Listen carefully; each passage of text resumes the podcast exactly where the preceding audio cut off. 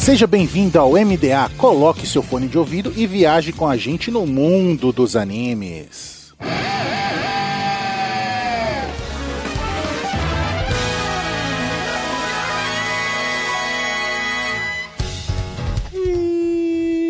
Estamos no ar com o MDA. Seja o navio pirata ou uma nuvem voadora, viaje com a gente no mundo dos animes. E nessa semana, vamos ser enganados com Great Pretender. Eu sou o Raul e só no Japão existe o enganador honesto. Aqui é a Vulpix, eu confirmo. Aqui é Vicky e eu sou uma grande finginda, fingindo que estou indo bem. Eu sou o Thunder e esse anime não mentiu muito bem. Olha aí. é, amigo. Essas e mais polêmicas após os e-mails.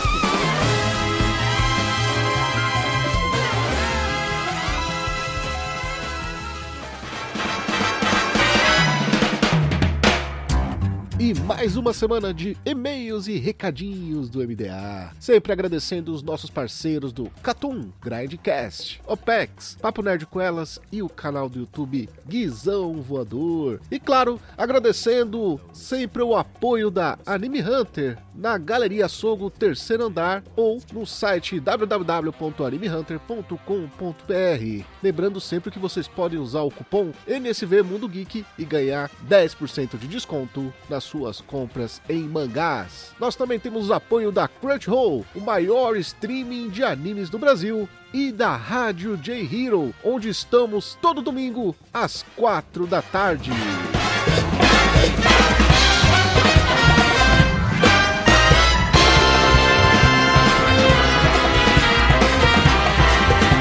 Volta dos e-mails com o nome original Great Pretender, gênero ação, aventura e mistério, com 23 episódios, né? Dividido em duas temporadas, a primeira com 14 e a segunda com 9 episódios. Estreou em 9 de julho de 2020 e teve o seu fim até então em 17 de dezembro também de 2020. No Brasil você pode assistir dubladinho na Netflix. O estúdio original é o Wit Studio, que é o estúdio de Vinland Saga, Spy Family, Mahotsukai no Yome, com direção de Do Kaburagi. que é o diretor de Kimi Todoki, Tonari no Kaibutsukan, 91 dias. Entendi isso. É, 91 dias. Né? É, eu tô- o nome fica tão estranho quando traduzido, né, velho? Como que é o nome em japonês, ô Pix? Ué, na verdade, eu acho que ele pronuncia em inglês, né? 91 Days. É em inglês mesmo? É, o título original de 91 Days é, é, é em inglês. Nossa, mas qualquer vai focar aqui. Kimi Todoki. Acho que é o mais famoso aí que ele dirigiu, né? Ah, sim, né? Mas, mas a gente sabe, né? Que Minuto Doki. É, direção não é o forte que menino do que, né?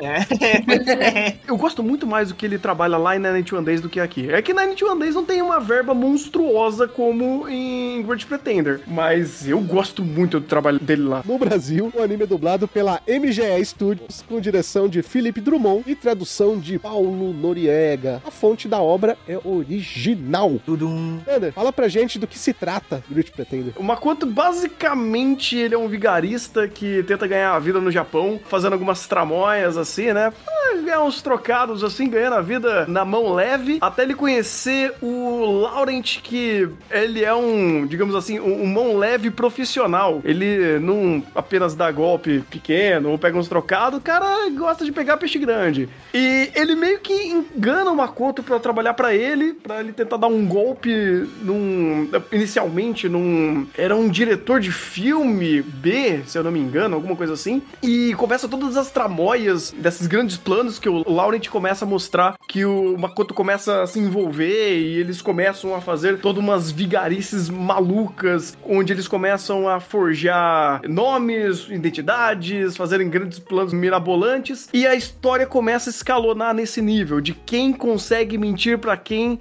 e quanto dinheiro eles acabam ganhando no final do dia, engambetando um monte de gente que é rica. Exatamente. O engraçado é que pra convencer o, o Edamura, né, o Laurent pega e fala assim: Então, eu duvido que você consegue fazer isso. E sempre funciona. né? É verdade. Eu acho que elevaram aquele meme, essa vai ser minha maior vigarice ao extremo, porque sempre é uma maior vigarice.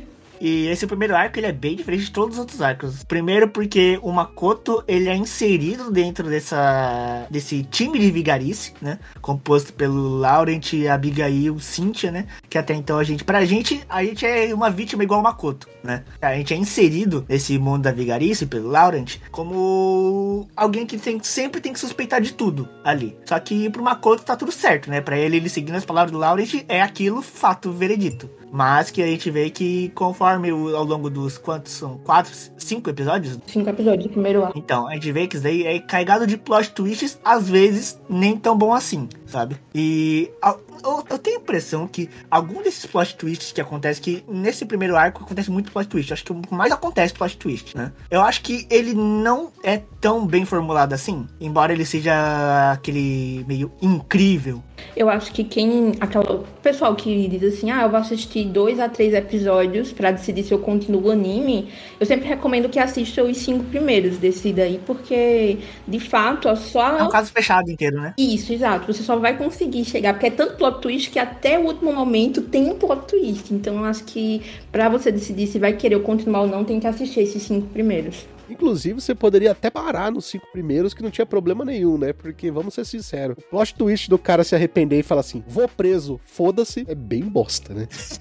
Eu tenho um problema seríssimo com o Great Pretender, porque o primeiro arco é fantástico. A ideia dele ser um charlatão, e aí você vai ficar toda hora virando a mesa que não, eu tenho um plano maior do que o seu plano, e toda hora eles começam a virar as cartas e jogar esse poker tridimensional deles pra ver quem que tá mentindo mais. É muito legal. Eu, eu- eu- eu genuinamente acho muito legal, principalmente como o Makoto, ele é um personagem muito bom pra ser um protagonista nesse momento, pra você pegar a visão dele e ir seguindo e sair engavetado, engamelado com, com ele, virada atrás de virada. E é legal porque ele tem esse que charlatão. Pô, ele tá tentando ganhar também esse jogo de vigarice. Só que sempre tem alguém maior do que ele, sempre tem uma vigarice maior do que ele, e é muito legal essa dinâmica. Cara, os, os casos seguintes, né, os outros arcos, ele tenta manter a mesma estrutura, só que já tá manjada. Você já sabe que isso vai acontecer, você sabe que todo mundo vai tentar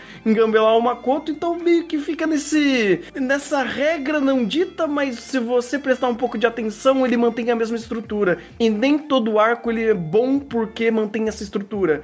E ainda tem outros problemas de construção de personagem, plots que são extremamente mirabolantes ou megalomaníacos a ponto de quebrar a suspensão de descrença ou a própria lógica daquele mundo. Rapaz, ele tenta ser tão over que você começar a pensar demais, eh, começa a aparecer problema mais do que deveria. Eu concordo e digo mais, eu acho que o grande problema é que o anime se perde e esquece da aposta que eles fizeram do segundo arco pra frente. Do segundo arco pra frente viram a parada do o Makoto sempre está preso na teia de aranha desenvolvida pelo Laurent, sabe? E se eu não me engano, eles só voltam a citar a aposta dos dois no final da segunda temporada, quando o Makoto finalmente faz alguma coisa decente que ele mesmo pensou e falou: aí, tá vendo, ó? Aí, ó. Tô melhor que você, hein? Só que no fim das contas, até isso o Laurent já tava imaginando. Se bem que eu acho que essa é a grande enganação do Laurent, hein? Eu acho que o Laurent vai, vai fazendo as coisas rolar, vai fazendo as coisas rolar. Aí quando dá tudo certo no final, ele fala: já sabia de tudo. Parece mais uma conveniência de roteiro. Isso daí vira, vira Cavaleiro do Zodíaco. Ah, eu sabia que você ia usar o seu golpe antes de você usar o meu golpe, porque eu usei o meu golpe antes de você usar o meu golpe. Ah, pelo amor de Deus, que lorota.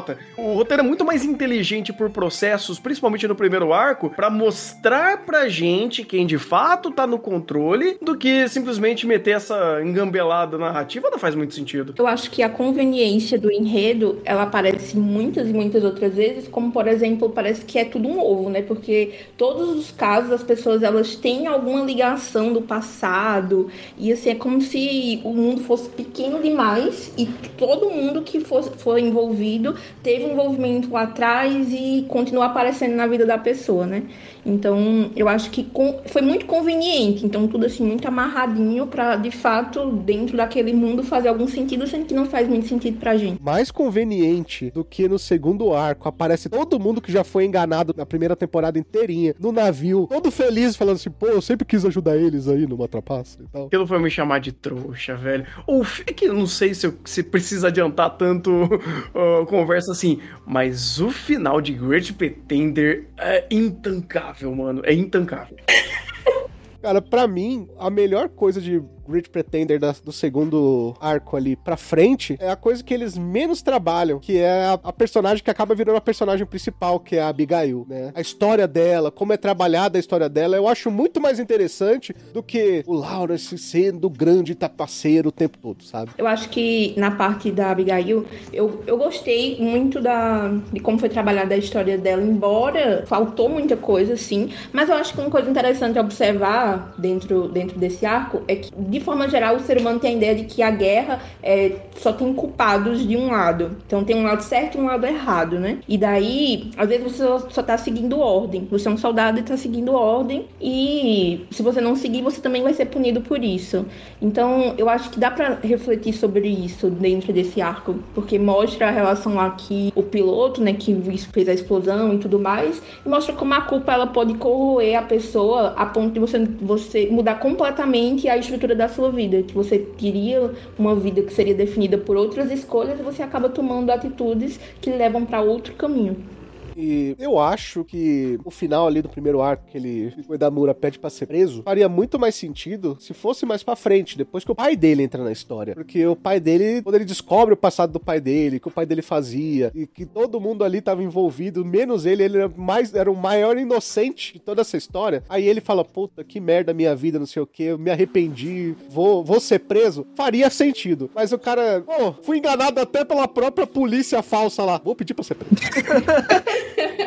Mas é, você não acha, Raul, que ele meio que tenta reforçar a ideia, assim, nesse primeiro momento, né?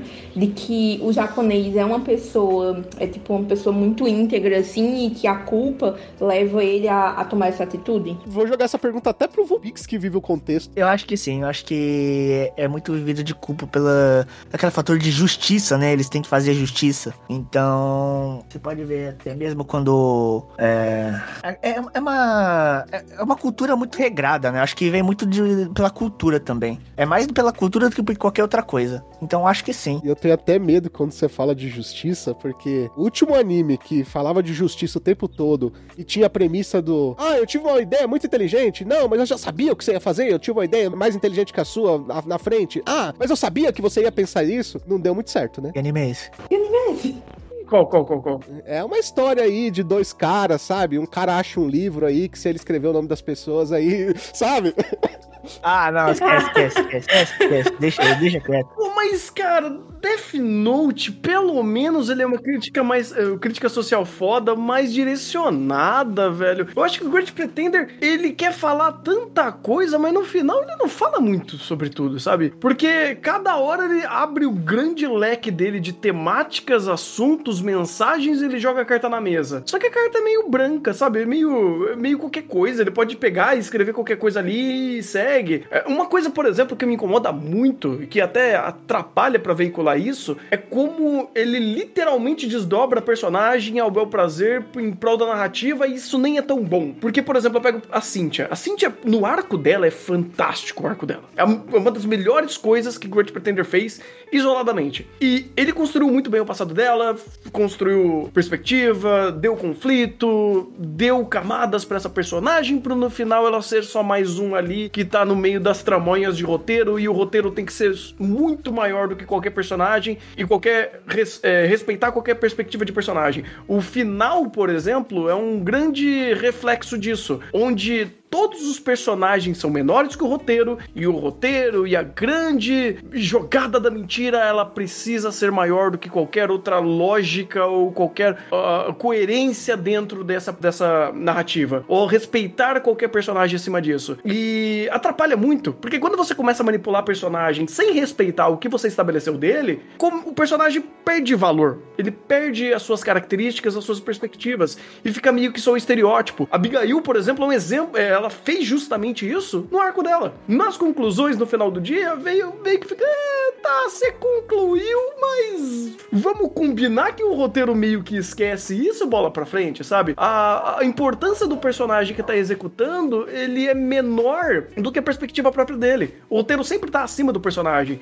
Então não importa quanto o personagem lute, mostre algo que ele tenha entendido da situação, ele sempre vai ser menor do que o roteiro, porque o roteiro é sobre uma grande história de mentira. Então nada parece real mas não como a história tivesse de fato mentindo para você pelo grande espetáculo. Não, ele só parece que realmente só tá mentindo mesmo, sabe? Tudo é uma grande mentira. E não é nem pela proposta, é porque, sei lá, eles se perderam um pouco na ideia de tentar contar mentira, porque tudo acaba se tornando mentiroso no final do dia. É muito esquisito.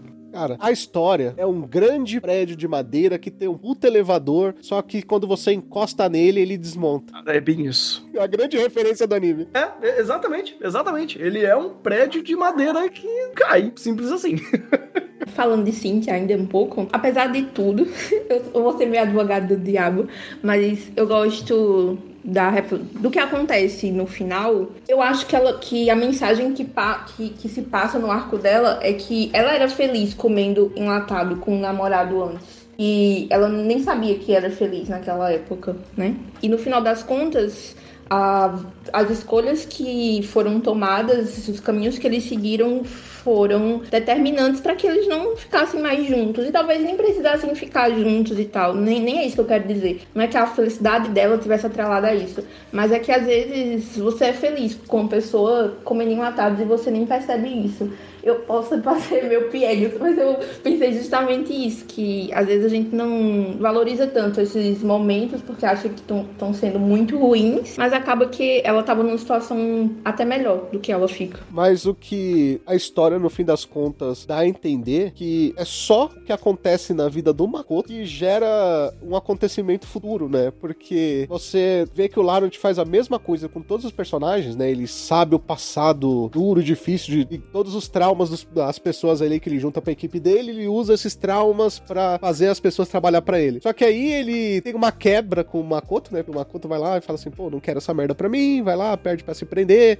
Aí ele faz todo o esquema lá dele, do Makoto virar mecânico. E depois ele faz vários esquemas pro Makoto trabalhar para ele. Só que a Abigail e a Cynthia, que são personagens muito mais fortes e muito mais determinadas que o próprio Makoto, no fim do dia fala, foda-se, vamos pro próximo caso. O roteiro acaba sendo maior que qualquer história de um personagem, né? Quase uma desculpa, cara. Porque, assim, é muito foda ver. Por exemplo, eles gastaram um arco inteiro para falar da Cynthia. Mano, é fantástico o que eles fazem ali. E tem até umas histórias isoladas que eu acho muito legal. Por exemplo, na, na primeira temporada tem a história do. daquele cara que é guarda-costa do Makoto por um tempo. Alazar. Isso. Eu gostei muito do envolvimento dos dois. Cara, é uma história fantástica! Mas é muito pela construção em si, a conclusão meio que descarta o personagem, sabe? Fala, ah, ele teve essa história, mas isso é, é meramente irrelevante pro roteiro e a vida que segue, porque a gente quer contar a nossa história de mentirinha. Ele não me convence no final do dia que toda essa jornada valeu a pena. Porque a conclusão é, haha, eu enganei você. Porra, então você enganou que você tava contando uma história para mim? Você mentiu que você tava contando uma história para mim? É, é, é muito discrepante a forma que eles conseguem só não concluir tudo. E isso acontece tanto com os aliados quanto com os inimigos, né? No fim das contas, é o famoso me engana que eu gosto. Mais uma vez, tirando o próprio Makoto, as decisões dele vão mudando o, o rumo da história, né? O, todos os personagens, Abigail, Cynthia, o, o Ed, né? Cassano, que é o cara da máfia lá do primeiro arco, o Sam, que é o aviador lá do segundo, né? O Sam e o Clark, né? E o James, que é o cara lá do dos quadros. Dos quadros, né? Todos eles, no fim das contas, falam assim: pô, o cara me enganou, ele acabou com a minha vida. Vamos beber uma. Mas aí, o que, que eu não posso tomar uma com ele, subir no navio e comemorar a vitória pessoal dele? Não faz sentido. Ai. Ah, uma coisa engraçada que eu lembrei agora é na, na questão da linguagem, né? Porque tem uma parte que a linguagem muda, porque então, são várias nacionalidades e tem uma parte que eles tentam colocar falando inglês e tudo mais, até forçam um sotaque e depois do nada eles vai, botam, avisam. No primeiro episódio, eles deixam um disclaimer. A partir de agora, você estará ouvindo tudo no seu próprio idioma que você colocou, pois eles estarão conversando na própria linguagem deles. Sim. tá bom, né? É fantástico, isso é fantástico. Eles poderiam fazer o Makoto falando em japonês com uma voz forçada, na dublagem o Makoto falando em português com uma voz forçada, é, combinado ali com, com o japonês, pra demonstrar que ele realmente ele tem problemas para falar inglês, que seria a língua mãe ali do anime, né? Mas não, ele, ele fala normal como todos os outros personagens dali pra frente, e o tempo todo a história tem que ficar relembrando que ele fala forçado, fazendo piada que ele fala errado, falando, pô, seu, seu, é, seu inglês é é ruim, hein? Não sei o que. Pode ver, todo o arco tem pelo menos umas duas, três vezes que alguém chega numa conta e fala: Nossa, seu inglês é ruim, hein? Ah, mas aí nem todo anime é monster, né, cara? Que trabalha quatro, cinco línguas no dentro do roteiro de uma forma extremamente fluida que você esquece que o personagem fala, tipo, fluente três, quatro línguas e quando, com, quando precisa ser é, colocada a questão linguística na obra, ele fala de uma forma que não te chama de trouxa, né? Mas enfim, é monster. É, um exemplo meio, meio longe, mas enfim. Fora da curva, digamos. um pouquinho. Joguei o exódio aqui, mas tudo bem. É que tem coisa, cara, que não dá para tancar. Por exemplo, o pai do Makoto enfiando a espada no bucho dele, aí no outro episódio. Não, o Laurent viu o saquinho de sangue que ficou aparecendo na camisa e avisou por sinais. Isso é conveniência de roteiro, cara. Não é, não viu nada. É me chamar de trouxa, velho. Ele só arranjar um jeito pro, pra enganar o, o espectador, cara. É só isso. Porque para mim, a maioria dos planos ali, eles têm soluções que não são tão mirabolantes assim. A ideia é mirabolante, mas a solução, para mim, ele parece uma desculpa. Meio que ele tropeçou na própria perna, sabe? Ele, pô, eu preciso enganar todo mundo, inclusive o espectador. então eu vou fazer um plano mirabolante aqui para fazer o show. E essa que é a merda, cara, porque tem um outro aspecto de Great Pretender que eu falo, pô, eu até gosto que vocês façam isso, porque vocês podem, é extremamente absurda a produção de Great Pretender como um todo, onde o show-off vale. Ele vale o fato de você estar é, experimentando algo extremamente cinematográfico, com assim uma construção de cena absurda, com muita qualidade visual, e ele pode te apresentar esse show, só que é um show, cara, que você não pode pensar muito, porque senão ele quebra. Você consegue ver a, aquelas cordinhas na marionete, sabe? E quanto mais você presta atenção, mais aquela cordinha começa a se tornar aqueles cabos de aço, manja? E quanto mais você vai prestar atenção, menos imergido na série você fica, porque é muito artificial a mentira. É, é bonito, é bem feito visualmente, mas é muito mentiroso. A mentira é mentirosa, não faz sentido no primeiro arco, me convence muito, sabe? No primeiro arco, pô, isso aqui foi bem montado, não sei o que. Pô, o cara teve a ideia de pegar as duas polícias e botar na mão dele. O FBI e a polícia do bairro ali. Aí, quando você chega no segundo arco, o cara faz questão de chamar um, um velhinho lá pra ensinar mecânica pro Makoto. Pro Makoto, aí falar pro Makoto, você gosta de avião? Então eu vou te ensinar a mexer em motor de avião, porque você é muito bom e não sei o que. Aí, beleza. O Laurent pega pra ele e falou assim, então, mano, você nem é tão bom assim. A gente só deixou você parecer, transparecer que era bom para você se engajar e colar no rolê. De repente, o Makoto vira um mecânico oficial de um campeonato daqueles da Red Bull de aviação. não dá. O famoso faz tudo, né? Tudo bem, a gente sabe que o, realmente o Makoto não tinha errado no motor, né? O Lanet botou aquele negocinho lá que ele usou depois no outro avião lá pra, pra zoar o motor dele. Inclusive, o, o Makoto não percebeu que foi a mesma coisa que aconteceu. Hum. O, o, grande enganador não percebe que foi a mesma, que ele foi enganado ali. Ele tá fazendo a mesma coisa que fizeram com ele. Uhum. É, é difícil porque, é como o Thunder disse, a mentira ela se torna maior do que qualquer outro tema porque tem tanto tema legal, fala, tem tantos temas que são abordados, mas que a mentira ela se torna tão maior do que todos eles, porque o anime fala de tráfico de drogas, tráfico humano, das crianças que são envolvidas, apostas de esporte. Isso, exato, tem muita coisa sobre vingança, culpa, sobre tantos outros temas que poderiam ser tão bem trabalhados, mas no final das contas, a mentira ela é maior do que tudo isso. Então, os temas não são tão, são trabalhados, embora se tenha temas para trabalhar bem. Cara, a gente tem que lembrar que no segundo arco tem um cara que ficou paraplégico por causa desses negócios de aposta. De repente, te perdoa, vamos virar amiguinho, vamos voar junto rumo ao arco-íris. Não, velho! Causa e consequência não existe aqui, cara. Ah, o lance, toda a história da Abigail, velho. Ela tinha todo motivo para atacar o louco lá.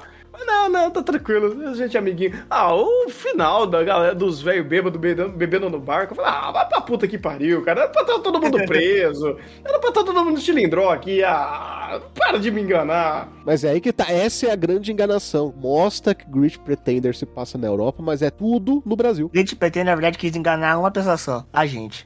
Sim. A fake news era essa, né? a vigarice era com a gente. Essa foi a maior vigarice. esta será a minha maior vigarice. Eu concordo com o Thunder falou anteriormente, cara. Eu adoro, adoro o arco da Cynthia. Não o jeito que foi resolvido a questão lá do James, né? Como foi resolvida a história da Cynthia, sabe? Falou, pô, não, olha, a gente se amou e tal, rolou um negócio legal entre a gente. Eu amadureci, ficou pro passado, você vai ser uma, uma grande memória da minha vida, mas é isso aí, irmão. Boa sorte. E a vida segue. Não seguiu depois, né? Porque a gente viu que ela continuou na mesma vibe. mas ali o, o arco fechou bem. Eu, eu gosto como Rich Pretender fecha o arco dos personagens, mas eu não gosto de como ele faz o roteiro principal seguir, sabe? Eu não gosto de, das vigarices, eu acho aquilo ali muito conveniente, muito qualquer coisa, mas eu gosto do jeito que trabalha os personagens. Eu acho que, que o grande. A grande enganação é essa. Você vai lá esperando um anime ali de suspense, onde você vai saber ali como que vai ser feita a coisa no final, mas na verdade você vai é, descobrir como os personagens são legais. É, assim, a gente critica, assim, a gente mais parece que julga do que faz outra coisa aqui, né? Mas assim, não é de todo ruim também o anime, pô. tem muitos pontos bons, tem muitos pontos bons. É que a gente coloca mais entonação nessas partes críticas, porque a gente tá aqui realmente para tentar extrair o melhor, né, da série, né, de como ele pode ter melhorado. Mas sim, também tem pontos bons. Eles tratam de assuntos muito delicados, né? A mesma ela comentou, né, que eles tratam sobre drogas, né? É, apostas, é, a própria criminalização mesmo, a parte de, de arte, né, pô, a parte de arte é muito bonita, né, quando eles, eles tentam mostrar a arte em si, né, a beleza da arte, até pela história da Cynthia que a gente pode perceber isso. Então, tem muitos pontos minuciosos ali que pode ser tra melhor trabalhado e a gente poderia ter dado uma, o roteiro poderia ter dado mais foco nisso do que você tentar aumentar a importância do seu golpe, né? Afinal, é, é isso que o anime quer, né? O anime quer mostrar o golpe, mas essas partes, assim, que poderia ter dado o background dos personagens, que dão o background deles, tipo, a história da Abigail é fantástica, do passado dela, a da Cynthia também é. O do Laurent me convence um pouco também. Pô, o do próprio Damura, né? O do Damura se relaciona muito com o do Salazar. para mim, aquele acho que foi o, uma das melhores, uma das melhores partes, sabe? Que eu mais me importei, me importei com alguém foi na parte do, do Salazar. Talvez tenha sido essa. Tinha pontos assim, pra ser bem trabalhado. Só faltava, acho que, uma uma cerejinha ali do bolo pra, pra ter o certo, assim, sabe? Mais certo. Por que eu falei que eu gosto dos personagens, mas eu não gosto da maneira que as coisas são feitas? Por exemplo, é, você pega a primeira temporada, a gente tem três adversários, não dá pra chamar de vilão, né? Porque, enfim, mas é três adversários. Primeiro o Ed, segundo o Sam e depois o, o James, sabe? Tirando o Sam ali, que é, é, bem difícil você convencer ele das coisas e tudo mais, é, de resto, o Ed e o James, eles são convencidos das coisas muito fácil. Os três são envolvidos em, em um mundo de charlatanice. Cara, mesmo assim, eles caem em tudo que acontece muito fácil. E a desculpa é meio que sempre a mesma, sabe? Ah, o cara tá vendo tudo lá do alto, ele acha que nunca vão, to vão tocar nele ali no, no alto do seu pódio, mas aí ele é tocado e cai. Mas, cara, sabe, você pode dar uma desculpa melhor. Eu acho que o pior de todos é a própria Kemi. A Kemi ali, cara, ela trabalha com tráfico de pessoas, sabe? É uma pessoa ruim. Aí você vai conhecer ela como personagem, nem vou dizer que ela é enganada. Ela sente um afeto de mãe por um cara que ela acabou de conhecer lá, funcionário dela, começa a tratar ela que nem um filho, e vira a personagem mais humana da história, sendo que ela é uma puta traficante de pessoas, velho. Não dá.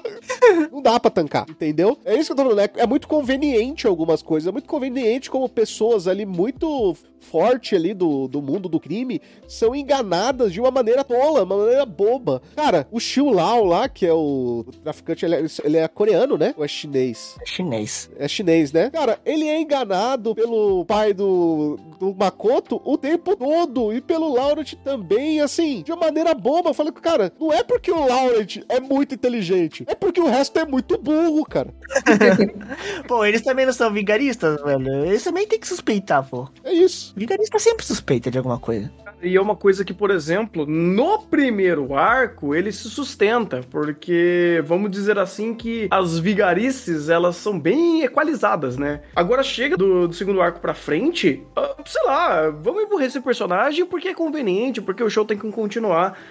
Por isso que eu falo, cara, eles, eles levarem a sério esse negócio de mentira e usar esse artifício de mentir a qualquer custo e até criar uma. quebrar uma quarta parede pra, por conta da mentira e mentir para quem tá assistindo, você começa a perder o valor desse recurso que é a mentira. A mentira é um conceito legal. O primeiro arco mostrou isso. Cara, o primeiro arco é fantástico. É maravilhoso. É, é muito redondinho. Aí depois ele começa a se perder porque ele tenta manter a mesma coisa, só que ele não consegue equalizar uh, o grau de periculosidade, ou do conhecimento, ou, ou, o antagonismo que gera, gera ali. Porque, como vocês falaram, pô, existem uma série de assuntos super delicados aqui: tráfico de drogas, tráfico de humanos, assassinatos, e, e aí vai. E esses reis do crime, essas pessoas que são extremamente ardilosas nesses aspectos, que precisam ser principalmente para se manter vivas, porque a qualquer momento elas podem morrer por ou alguém é, prender elas, ou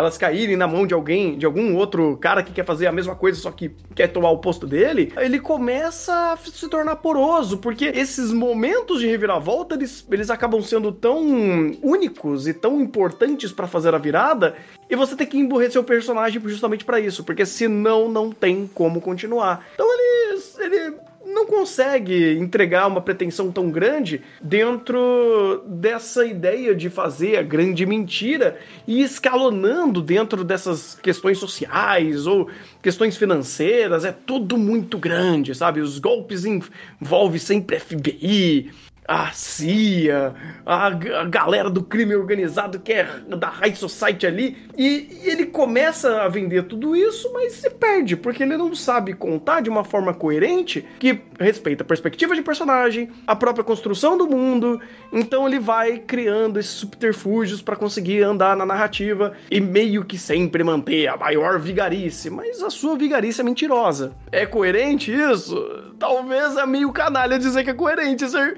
mentiroso mentiroso nesses aspectos em, em, utilizar esses recursos de roteiro. Mas no final do dia, cria esse amargo na boca, cria essa desconexão com a história. Porque eu senti várias vezes minha suspensão de descrença indo pro caralho, mano. Eu não aguentava, não aceitava eu não acreditava nas justificativas que eles davam para falar sobre o grande plano mirabolante do dia. Aquilo era intancável. E às vezes as pessoas de casa acham que a gente exagera, não sei o que, fala. Eu vou dar só um exemplo. A gente comentou aqui, eu, eu falei o Vulpix, eu acho que alguém mais comentou que o primeiro arco é o mais decente ali da Vigarice. Vamos lá. Primeiro arco, episódio 2, que é quando vai realmente começar a Vigarice, tá? Chega o Laurent com as balinhas japonesas lá. Balinha! É, fala assim: ei, quer balinha? Quer balinha? fala assim: eu tô te vendendo aí um doce que não dá pra ser pego e não sei o que. E esse aqui é o cientista que criou e tal. Aí eles vão lá, dá a balinha pra Abigail, a Abigail fica doida fazendo estrelinha no meio da piscina. Um minuto depois, o Makoto sai correndo de lá, o Laurent vai atrás, a Abigail vai junto e os três ficam na esquina da mansão contando todo, tudo que eles tinham inventado.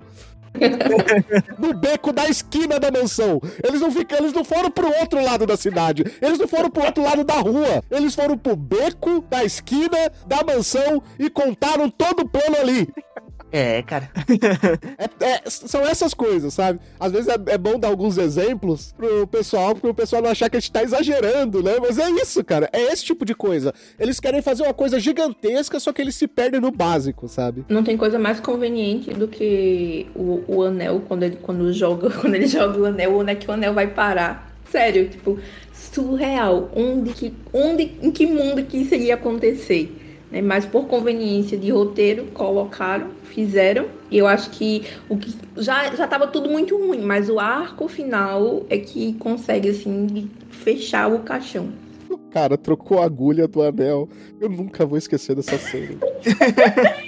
É, inclusive, o, o, o, arco final é a segunda temporada inteira, não é? É, a segunda temporada são nove episódios, porque esse é realmente o grande plano do Laurent, né? Tudo que ele fez até ali foi para juntar aquela equipe e trazer o Makoto, porque o Makoto é filho do cara que, entre aspas, treinou, criou ele, né? Então ele queria trazer ele pra equipe, eu acho que até para trazer o pai dele pra equipe pra esse grande plano. E é, aí eles meio que unem tudo, né? Só que aí eles unem coisa demais, porque como a gente já falou 500 vezes, a cena do navio é intancável. Nossa senhora, e aquele lá. O, e também, assim, é, é muito. É incoerência atrás de incoerência, porque o arco de Laurent mostrava que a pessoa que ele mais se importava, a pessoa que ele mais tinha amado, mais tinha se inspirado e admirado, inclusive ele emula muitas coisas da personagem, assim, da, da personalidade, né, dela e tudo mais A Dorothy? Isso. E simplesmente, é, no final das contas, toda a motivação que ele. Tudo que ele fez foi pra nada, porque ela tá lá. Então, tipo assim, tudo que ele faz é pra. como vingança, a consequência disso, a motivação pela qual fez tá lá, vivo. Então, tipo, faz sentido.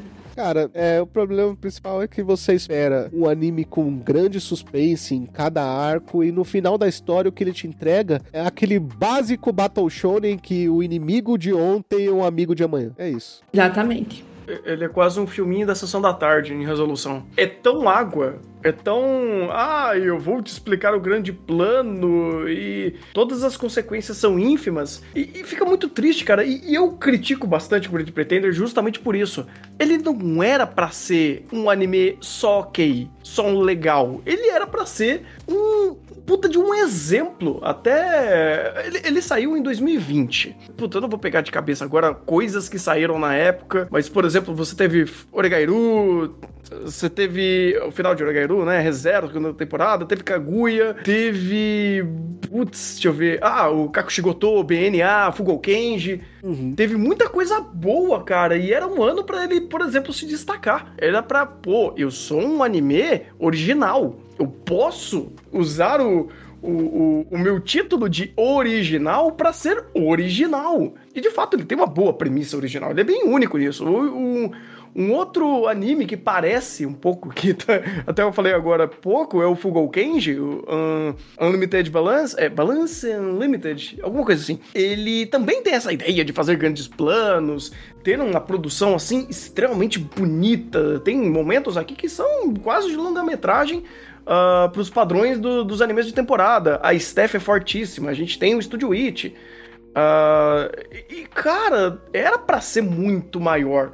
Porque a produção, porque todo o, o mundo que eles criam aqui é extremamente megalomaníaco, gigante. Então ele poderia, de fato, trazer uma, uma competência narrativa que, que fizesse jus a toda a construção de cena, a toda a direção que ele nos trouxe, a toda a trilha sonora. E não é isso. E é tão, sei lá, furada no final do dia a, a história que todos esses aspectos de produção eles perdem um pouco de valor. Eles perdem a profundidade de você fazer uma boa cena para você esmiuçar um pouco mais de subtexto de personagem por expressões faciais, ou por é, construções de cena em si, ou pelo próprio show-off, porque, por exemplo, aquele arco lá do, do a, dos aviões, cara, o que não deixa de ter show-off, sabe? Você tem várias cenas de perseguição, elas são realmente boas. Primeiro arco teve aquele momento lá da fábrica também, foi um dedo no cu e gritaria total.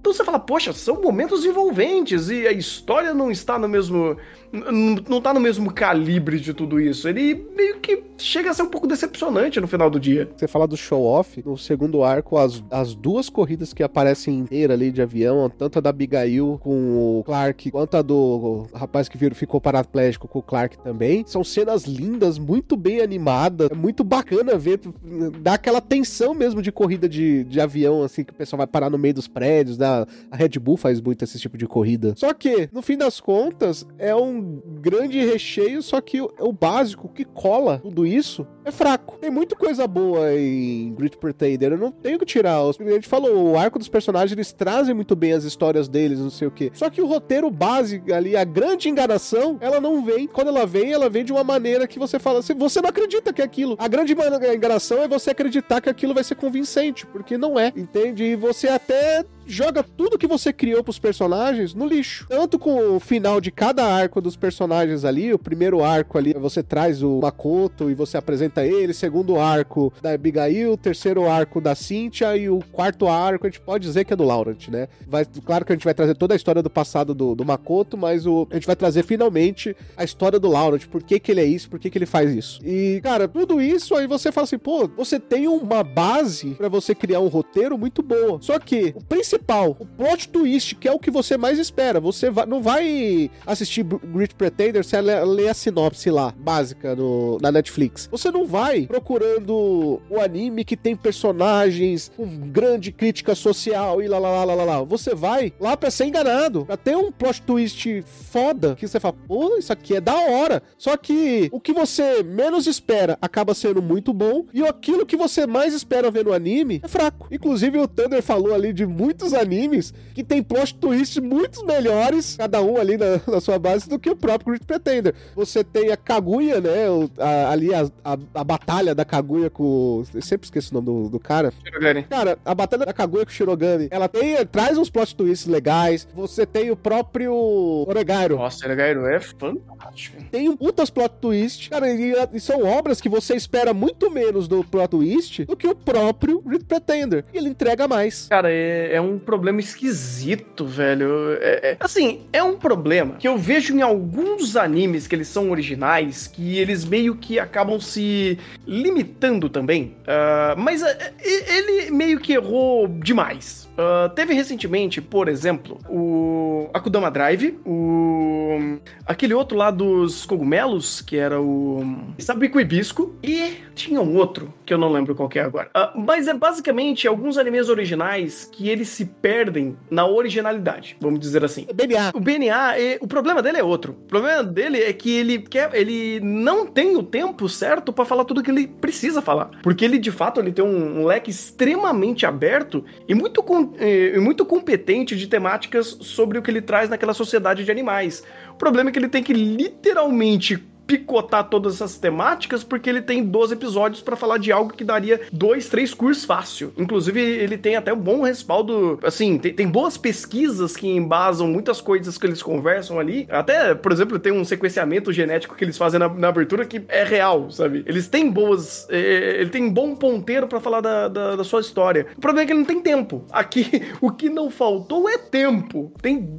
assim, duas temporadas, cara. Tem muita coisa, tem muito espaço para trabalhar. E ele só não trabalhou. Ele só literalmente fez tudo ser o meio e não ser conclusivo. E a falta de conclusão até faz questionar se valia tanto você gastar tanto tempo para ficar elaborando, para você ficar delongando uma série de temáticas que são inconsequentes, é esquisito. E é muito isso, sabe? É, que nem eu tava falando, o Akudama, Akudama nem tanto, mas ele tem um pouco desse problema, uh, mas principalmente o que te, a gente teve esse ano, que foi, sabe, Hibisco, é que ele chega no. Ele, ele nada, nada, nada, chega no, no, chega e morre na praia. Porque ele precisa meio que fechar com algo que não seja tão grandioso e seja mais fácil de assimilar. Então você precisa afunilar e dar um, um, um final mais aguado. para não ficar, tipo, tão absurdo, tão abstrato, tão difícil de você absorver. E é uma história meio que original, então ela tem que tentar é, não, não ser tão obtusa. E aí ele reduz, ele resume, ele torna mais caricato. Só que aqui foi até demais. E não foi só o final, não. Foi, assim, uma série de concessões até em ir pro final, principalmente por resoluções em si. Resolução de personagem Great Pretender é uma bagunça. Meu Deus do céu. Todo fechamento de arco, ele sempre tem o problema de falar que tudo não passou de um grande. uma grande reflexão sobre tudo aquilo e não tem consequência. A falta de consequência Great Pretender me mata, cara. Me mata. Faz tudo parecer bobo. E nem usa aquela velha desculpa de tudo se resolve com dinheiro, né? Porque nem isso eles fazem. Poderiam ter feito, fica menos enganativo. Fala, não, peraí. Não, ó, eu comprei essas pessoas com X, não sei o que. Beleza, você fala assim, beleza, tá me enganando? Tá, né? Mas, ok. Mas nem isso, sabe? Eles não te dão um, um sentido pra essas impunidades. Ele só é impune porque é impune e pronto. E a única pessoa que é, que é punida, ela mesmo chegou na delegacia e falou, então, eu fiz isso aqui me prende. Eu acho que vai muito do que o Thunder falou mesmo. A falta de ter um risco ali,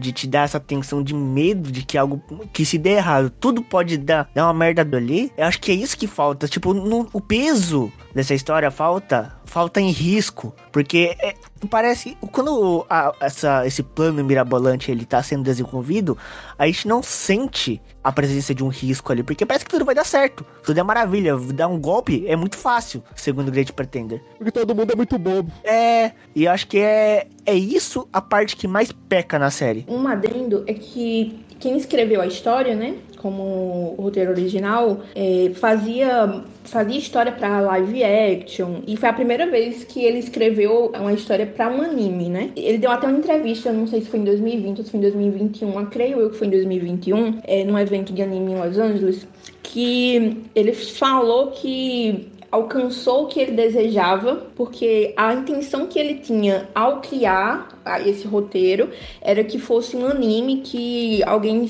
pra que todo mundo assistisse, não só para o público que assiste anime, mas que alguém que, que não era o público-alvo casualmente também pudesse gostar. E ele disse que, assim, sentiu-se contemplado com isso porque as avaliações foram positivas. Apesar de tudo que a gente apontou aqui, as pessoas elas gostam de ser enganadas, porque a crítica do anime, ela foi positiva. Então, ela atingiu ali, acho que uma média 7 de 10 e assim, para ele era razoável, porque não, não houve grandes críticas, tanto na primeira quanto na segunda temporada. E ele falou como que foi emocionante ver que as pessoas tiveram receptividade e tal. Então acho que talvez a experiência dele com o roteiro também tenha ajudado né, para a direção, no caso. Quanto que a indústria, principalmente japonesa de animação, sofre com time ali, né? Tanto para roteiro original quanto para a adaptação. Você tem uma quantidade X, geralmente 12, 13, 20, 22, 24 episódios para fazer um anime anime, ou para fazer uma grande temporada. E você tem que trabalhar aquele roteiro, aquele arco do começo ao fim de uma maneira que convença, usando essa premissa de tempo. E é sempre muito corrido. Aí você chega, você chega para um produtor, ele tem o time que ele quer, porque nenhum anime no mundo tem 14 episódios na primeira temporada e 9 na segunda. Claramente deram o tempo que ele queria para fazer a obra. Ele teve o time dele, ele teve uma inclusão gigantesca de dinheiro que, vamos ser sinceros, gastaram ali nesse anime. Isso claramente né? Pô, tem uma música. tem uma música do Queen aí, não é nem do Queen, né? Só do. Do Planters e foi gravado. É. Aí o cara chega e fala assim: Ah, não, é. Não, mas a crítica foi positiva e era exatamente o que eu quis fazer. Vou pegar uma obra estilo anime, vou colocar um visual ocidental, vou colocar um negócio de aventura, e é isso que o povo gosta. E isso vende. Eu acho muito pobre isso, cara. E Raul, isso que tu falou, ele diz na entrevista, porque ele fala, eu li a entrevista inteira, e ele diz que, assim, uma coisa que ele achou surpreendente de trabalhar com anime é que ele tinha muito tempo para escrever e completar a história. Tipo, ao contrário do que das live actions que ele escrevia e tudo mais, que ele tinha que tinha prazo para transmitir, etc. Ele disse que teve todo o tempo do mundo. Então, ele disse que foi definindo a personalidade dos personagens, etc. E ia passando pro diretor e ele tinha tempo suficiente para fazer isso e que ele ficou muito animado quando viu os detalhes, assim, a realidade da atuação do personagem, etc. Então ele fala sobre o tempo, ele disse, não, eu tive tempo e achei isso muito bom, e foi isso que ele fez com o tempo. Ele realmente entregou o que estava planejando. É, inclusive, o anime inteiro, ele tinha total consciência do que estava fazendo. Eu não digo que, ah, Gord Pretender errou por se perder. Se perder no sentido de não saber contar a história. Não, ele sabia o que estava contando desde o começo. Ele sabia o que estava fazendo desde o começo. Isso me deixa mais puto. Porque é o seguinte, você tem uma puta equipe para trabalhar aqui e ele falar que, ah, não, tive tempo, tava tranquilo, isso daí, cara, isso não existe. No, nos animes de temporada, isso é o, é o ápice do, do, do supra-sumo da utopia.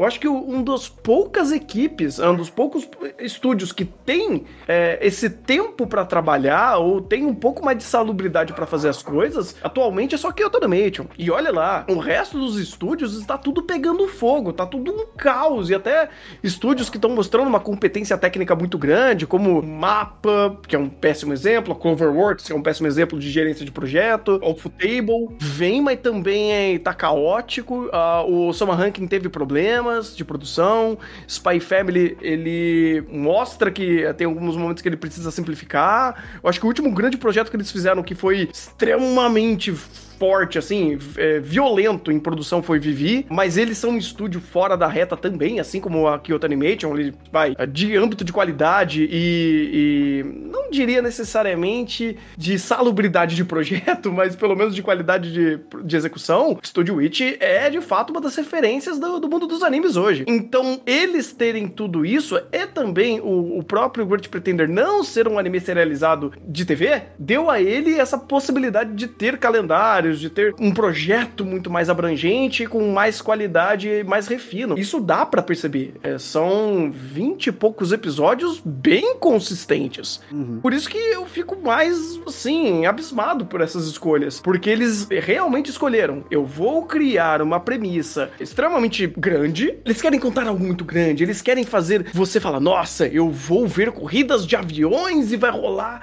muita grana aqui no meio e tem uma série de tramóias aqui do pessoal tentando uh, fazer apostas com essas corridas. Ele começa a te vender algo muito grande. Aí ele vai elaborando, vai colocando um monte de temas complexos, espinhosos. Pô, mas tem gente que morre aqui, né? É, mas tem tráfico de pessoas, tem tráfico de drogas. É. E aí ele vai sempre te vendendo nessas premissas e esses temas que são extremamente over, né? E, ele perde no ponto da resolução, ele perde no ponto de é, realmente, no final, o poder da amizade sobrepõe tudo isso e todo mundo é amiguinho para não se comprometer. Porque imagina se Great Pretender começar a se, compro se comprometer a cada tema extremamente espinhoso que ele coloca aqui. O primeiro arco, se eu não me engano, é um diretor B de filmes que se envolve com a máfia e começa a fazer refinamento de droga num dos estúdios dele. Mano, isso é pesado.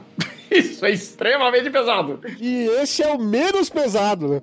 É o menos pesado e já é pesado.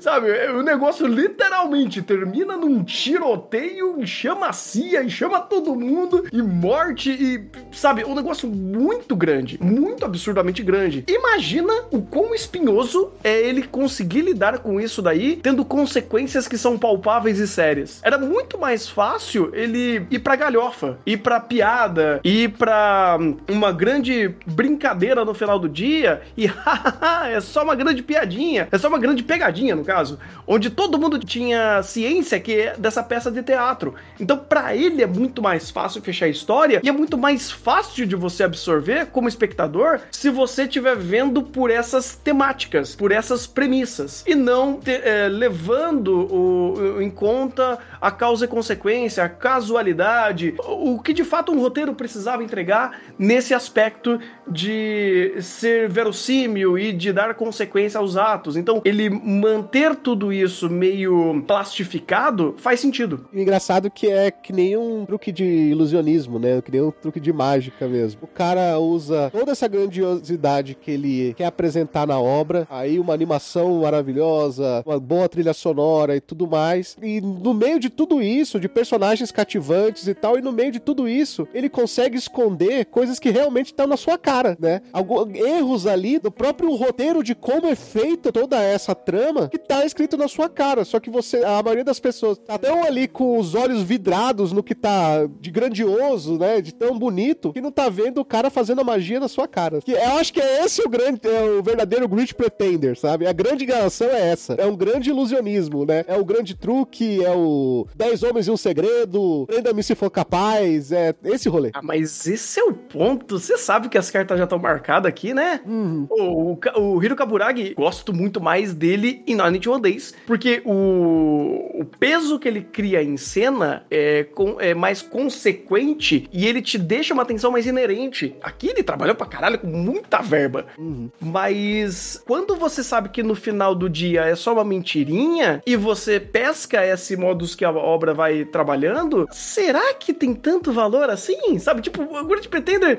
ele, ele vale tanto você deixar se enganar e aproveitar o momento? Pô, cara, aí, de fato, obviamente, é muito caso a caso, cada um vai ter uma experiência da forma que vai absorver. Por isso que eu tento entender o que, que é a obra, não o que, que como eu absorvi, porque senão eu vou começar a ser chato. Mas eu, eu entendo o que ele faz aqui, só que no final do dia, quando vem para um aspecto pessoal, eu não vejo muito valor. E, e, é muito triste, porque existe o valor, existe a proposta, existe a ideia. Só que essa enganação toda, de novo, esse ar, esse teatro de bonecas as bonecas começaram a não mostrar que tem aquelas, aquelas linhas invisíveis que somem no cenário. Não, elas literalmente estavam sendo manipuladas por cabo de aço e eu ouvi o guindaste mexendo as bonecas. Porque começou a ficar tudo artificial. E dito isso, vamos para aquele momento que vocês esperam das considerações finais e notas pra Great Pretender. A gente já comentou muita coisa aqui, né? Acho que chovendo molhado já repeti tudo isso. Tem uns problemas aqui com a parte de desenvolvimento, né? Ou a parte de dar sentido sentido para o peso de possíveis consequências que não existe né, em Great Pretender. Algumas tomadas de decisões me incomodam um pouco, porém, não é de todo mal, né, como dissemos também. Uh, tem alguns pontos que a gente consegue achar de positivo aqui, né? Eu, tipo, é uma história ok sabe? É uma história ok que poderia ser trabalhar, melhor trabalhada em muitos aspectos aqui, né? Principalmente de dar importância, mais importância para os personagens, né? De, das histórias dele ter mais peso do que uh, a causa deles. A causa deles parece que ofusca todo o brilho do, e a genialidade que tem o trabalho do, do background dos, desses personagens, né? E talvez para mim esse seja a parte que deixa a desejar. Eu vou dar uma nota, vamos ver que nota eu vou dar. Eu vou dar 6,8, Raul. 6,8. Não vou repetir aqui o que já foi dito, a gente já falou bastante sobre o roteiro, sobre como que eles escolheram um caminho mais fácil, né? Que acabou é, prejudicando aí a construção das personagens, que acabou tornando a mentira maior do que todas as outras, as outras temáticas tão importantes que, e relevantes que poderiam ter sido trabalhadas, mas como boa advogada do diabo, eu vou trazer pontos que eu achei positivo, a começar pela trilha sonora. A trilha sonora eu gostei bastante. Tem foi um trabalho bem feito. Eu acho que ela consegue ter, o repertório dela consegue ser muito bem elaborado dentro das cenas. Então tem uma qualidade muito boa. E, o, o gênero, né, que é, que é mais utilizado é o do jazz, né? Então tem muitas faixas variadas desse gênero sendo aplicadas em situações distintas. Eu acho que se tornou versátil o anime, gostei bastante, gosto muito tanto da abertura quanto do encerramento, gosto da pegada que tem a parte visual do encerramento, em que eles se preocupam em colocar elementos como a questão dos gatos e tudo mais que tem no clipe original e também remete muito à personalidade própria, conta uma, uma própria história dentro daquele clipe ali, porque ela retrata também os gatos gatos retratam também os personagens. Então eu achei isso bacana. Além da trilha sonora, eu acho que a parte técnica, desconsiderando totalmente a parte de roteiro, mas indo para a parte técnica, eu acho que ela é bem trabalhada. As, as cenas teve um orçamento considerável para fazer o anime, então é, eu não posso desconsiderar que a parte técnica ela, ela é sim bem executada, ela é sim bem feita, o roteiro é quem estraga, acaba estragando a experiência. Eu vou ficar com a média que já foi dada é, anteriormente pro anime, então eu deixo ali na média 7 porque não acho que não vale a pena. Eu, eu assisti Assim, e não é que eu não assistiria. Então eu assisti e não é que eu assistisse de novo, não era algo que eu iria assistir de novo. Mas tá ok. Então dou uma média 7. Cara, eu tenho muitos problemas com Kurt Pretender. E eu sei que muitos desses problemas são meus. Porque a obra, como eu falei, ela foi desenhada para fazer justamente isso, para ser essa grande mentira e falar de tantos aspectos e tantos temas complexos, mas é, conseguir executar ou melhor, concluí-los de uma forma um pouco mais leve, porque tem tanta temática pesada aqui que se for abranger tudo isso e aprofundar tudo isso, eles teriam um elefante gigante na sala. E não acho que eles não teriam competência, eu acho que só eles não teriam foco para fazer isso, porque aí se tornaria uma obra muito mais complexa e muito mais densa. E a ideia não era isso, era algo mais divertido.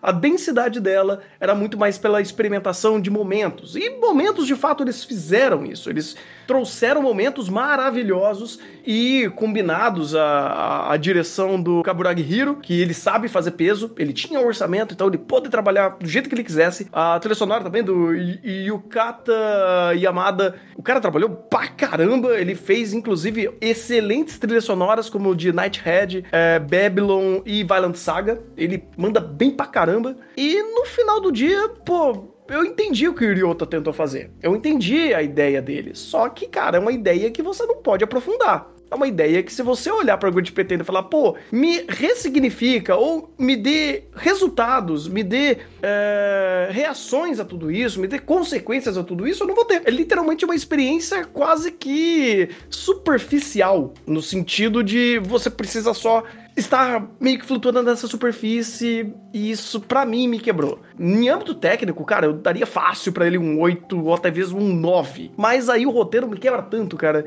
Me tira tantos esses aspectos que eu acabo ficando com um 6 com ele. Bom, por tudo isso que meus amigos comentaram e, cara, e um pouco mais, sabe? Traz um pouquinho de, de tristeza no final, sabe? Quando você para pra pensar um pouco a obra. Quando você termina de assistir e você meio que assiste sem pensar pensar, só se diverte, você fala, pô, legal pra caramba. Aí você para pra pensar e para pra olhar algumas coisas que, do jeito que foram feitas e com a pobreza de espírito que foram feitas, você fala, pô, realmente, né? Isso aqui é um buraco que não dá pra ser consertado, não. Não tem desculpa, sabe? Eu queria não poder dizer isso. O audiovisual dele é lindo, eu não tenho o que dizer. É maravilhoso, cara. É, é um dos audiovisuais mais bonitos aí da, dos últimos anos. A trilha é maravilhosa, a animação é perfeita, porém, como já foi dito aqui, o roteiro quebra, cara. E quebra de um jeito que é absurdo. No primeiro momento, você pode até pensar, pô, será que quebra tanto assim? Porque eles te jogam tanta informação que você fica até confuso se aquilo faz sentido. Mas quando você para pra pensar e começa a juntar as peças, fala, peraí, tem uma peça aqui do quebra-cabeça que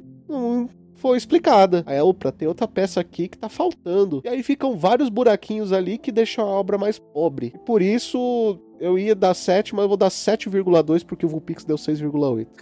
que isso, cara, corrigindo minha nota aí. É, eu, eu, uso as notas do My Name List, é redonda, e eu tenho que me comprometer mais com um ponto a mais ou a menos. Dá, dá nota quebrada aí é covardia. é muito covardia, cara.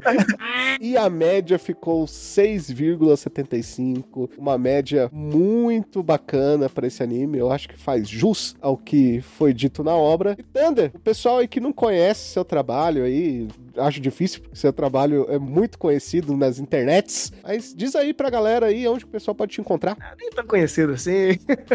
Ah, eu sou. Tipo, eu faço meus projetos no Chá de Trovão, uh, seja no YouTube, seja na Twitch, em podcast também, né? Estou no, no Spotify. E ultimamente, eu, eu, todo o meu trabalho, vamos dizer assim, eu desenvolvo em live na Twitch, de segunda a sábado, a partir das duas da tarde, onde faço react, faço análise de anime, assisto 372 animes por temporada. Também no, tô nessa, nessa pilha maluca de fazer análise de tudo quanto é tipo de coisa. Se eu não me engano, eu também já fiz um, um podcast sobre o Great Pretender quando ele saiu na temporada. Eu geralmente faço análise de alguns animes, alguns, vai, metade da temporada que sai por, uh, uh, dos animes por temporada. Então, se vocês quiserem mais um pouco mais, conhecer um pouco mais do meu trabalho, convido vocês a conhecerem o Chá de Trovão. Espero que seja do agrado de todos. E o pessoal, Raul, pode me achar onde? no Japão? Numa fábrica, talvez? Não sei. Podem me achar lá no Twitter. Segue lá. Twitter de todo mundo tá na descrição do podcast. Fica... Cara, cara carente, né? É, total. Ele sabe que o Twitter fica sempre na descrição do podcast. É só pra causar mesmo.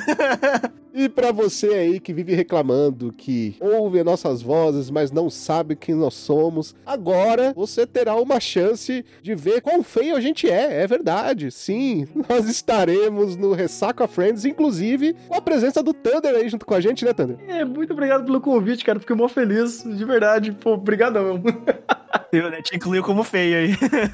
É, eu não sou, eu não sou feio, eu sou um pouquinho exótico. Na verdade, eu sou meio que um, um cabeludo barbudo padrão, cara. Eu não mudo muito disso, não. Olha aí. Então, você vá lá, assista o painel que a gente vai fazer lá, a gente vai falar sobre os animes que foram destaque em 2022, inclusive algo que o Thunder faz muito bem lá no canal dele, se você gosta de saber sobre os animes da temporada, o Thunder esmiuça todos muito bem, então confere lá que é muito legal e vai ver a gente lá no Ressaca Friends, Sacra Friends será nos dias 17 e 18 de dezembro em São Paulo, no IMB, ok? E você, que nota dá pra Grid Pretender? Você sabe, né? Lá no Spotify, a gente sempre deixa ali o campo para você deixar sua as notas. Se você está ouvindo em outro aplicativo, você pode usar campo de comentários. Manda aquele comentário maroto pra gente o que achou do episódio, o que acha do anime. E claro, se quiser fazer um comentário mais extenso, manda aquele e-mail para podcast@mundodosanimes.com. E se quiser nos ajudar daquela maneira marota, né, sendo nosso apoiador, catarse.me/mda. Agradecendo sempre a Bárbara Rigon, Bruno Rezende, Guilherme Loreis, Japonês, Marcos Paulo e Thiago Patês por acreditar no nosso projeto. Nós ficamos ficamos por aqui. Até o próximo episódio. Tchau. 残ったもんを飼いならしていざ勇敢波動の制度をカッポカッポと破れたスーツ着こなして泥水で顔を洗って傷を立ってそう笑って道をまっすぐ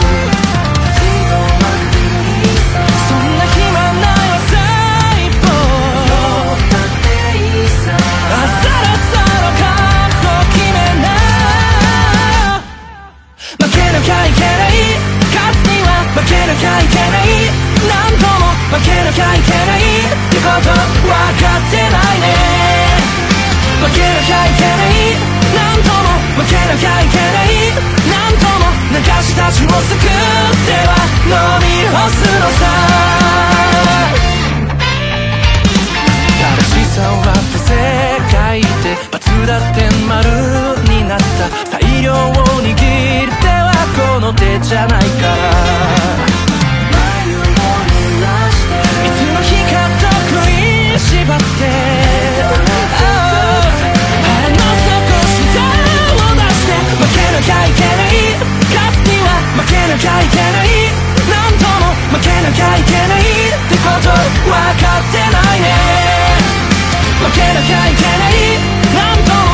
なきゃいけない何とも負けても自然通りが唯一私の正義だった。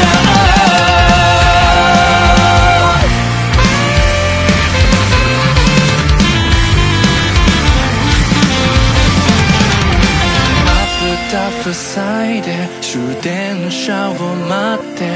もういっそって思った。あの日を振り払って。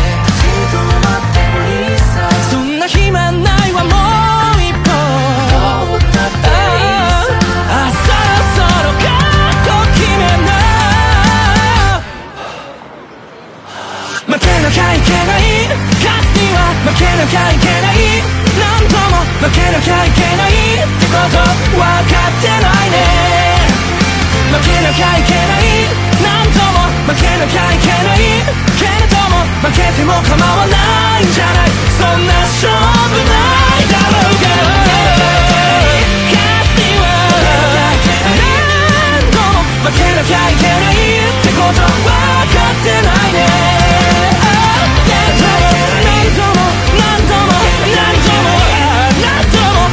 きゃいけないってこと知ったのなら。